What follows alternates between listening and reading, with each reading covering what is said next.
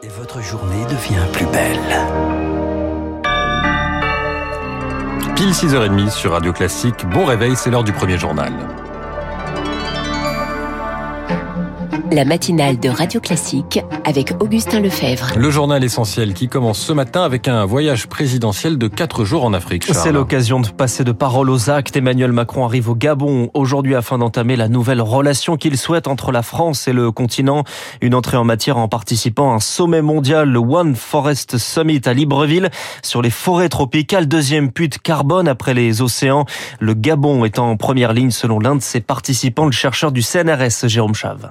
Le Gabon fait partie du bassin du Congo-Ogooué, qui est en Afrique centrale. C'est couvert de forêts tropicales, qui sont le deuxième bassin forestier sous les tropiques après l'Amazonie. D'après les calculs du Gabon, c'est un pays qui a un, puits de carbone net, mais c'est pas suffisant pour compenser les émissions des autres pays. Et donc l'un des enjeux de ce sommet, c'est d'essayer de réfléchir à construire une économie du carbone. Comment on peut stocker du carbone dans les forêts, financer le maintien des forêts et surtout éviter que certaines des forêts qui sont aujourd'hui existantes ne soit pas dégradée pour faire place à des projets agro-industriels. Jérôme Chavjon par Lauriane Toulmont et après le Gabon, Emmanuel Macron sera ensuite en Angola, au Congo, puis en République démocratique du Congo. Le Sénat se penche sur l'immigration. il n'y a pas que les retraites hein, qui sont discutées, vous y reviendrez d'ailleurs dans le journal de l'économie. L'immigration, c'est ce projet de loi porté par les ministres de l'Intérieur et du Travail, Gérald Darmanin et Olivier Dussopt. Ils étaient auditionnés hier par les sénateurs sur les titres de séjour pour métiers en tension, sur le retour de la double peine, des mesures que les sénateurs veulent durcir Victor Fort. Gérald Darmanin sait qu'il ne peut se passer des voix de la droite sénatoriale. Alors il insiste sur les nouvelles exigences à remplir pour obtenir un titre de séjour. Par exemple, aujourd'hui, le ministre de l'Intérieur ne peut pas retirer son titre de séjour à un homme qui refuse d'être soigné par une femme chez un médecin.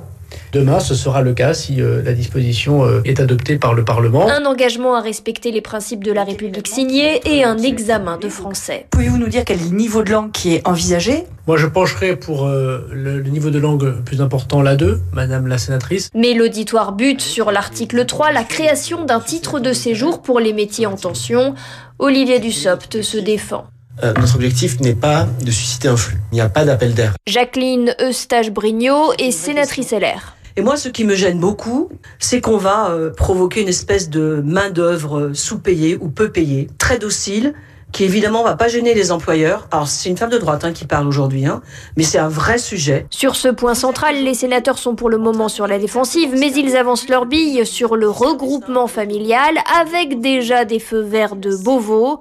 Il faut éviter le 49-3 à tout prix. Et côté Assemblée nationale, la Commission des affaires économiques récupère le projet de loi sur le nucléaire déjà adopté au Sénat, projet amendé qui supprime l'ambition d'un mix énergétique avec 50% de nucléaire. Le nucléaire défendu également à l'échelle européenne par la France et 10 pays de l'Union qui appellent à favoriser cette source d'énergie pour la transition écologique et énergétique. Les négociations dans l'agroalimentaire arrivent à leur terme. Ouais, la plupart sont déjà terminées, notamment avec une grande partie des PME. Le patron de Système U, Dominique Schelcher, anticipe ce matin dans le Parisien aujourd'hui en France une inflation à 10% au premier semestre 2023. Une inflation qui va donc se rajouter à celle que l'on connaît depuis plusieurs mois.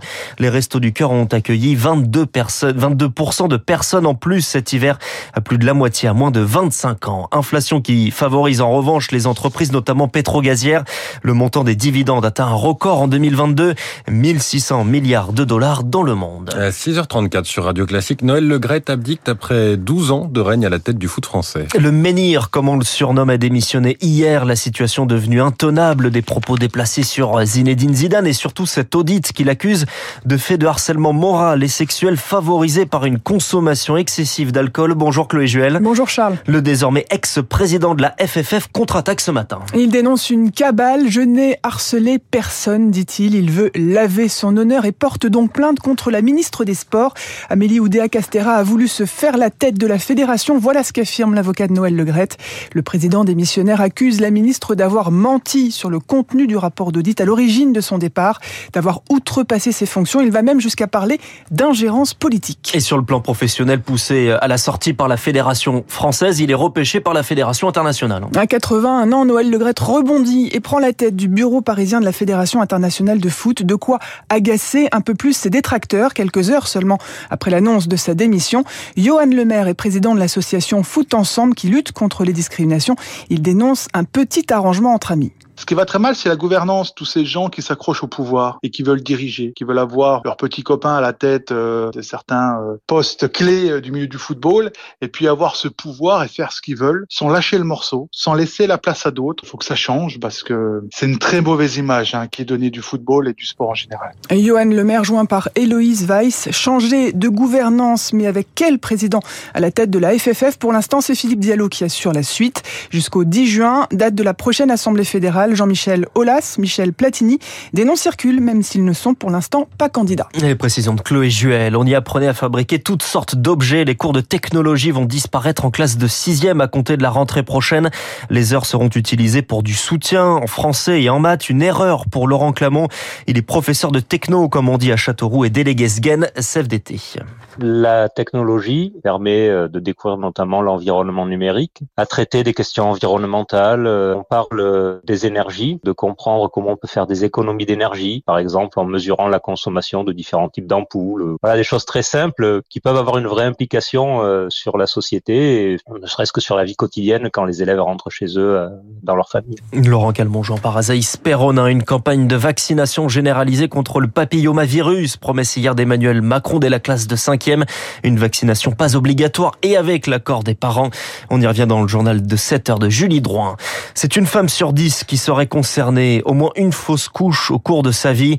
Si l'accompagnement médical, hélas, n'est pas forcément le cas du suivi psychologique, une proposition de loi est examinée en commission à l'Assemblée nationale aujourd'hui et elle prévoit un parcours fausse couche défendu par la députée modem Sandrine Josso chaque agence régionale de santé va mettre en place un parcours fausse couche en associant donc des professionnels médicaux, euh, des psychologues. Ce qui change, c'est que les sages-femmes pourront directement adresser leurs patientes vers un psychologue agréé et en fait ce parcours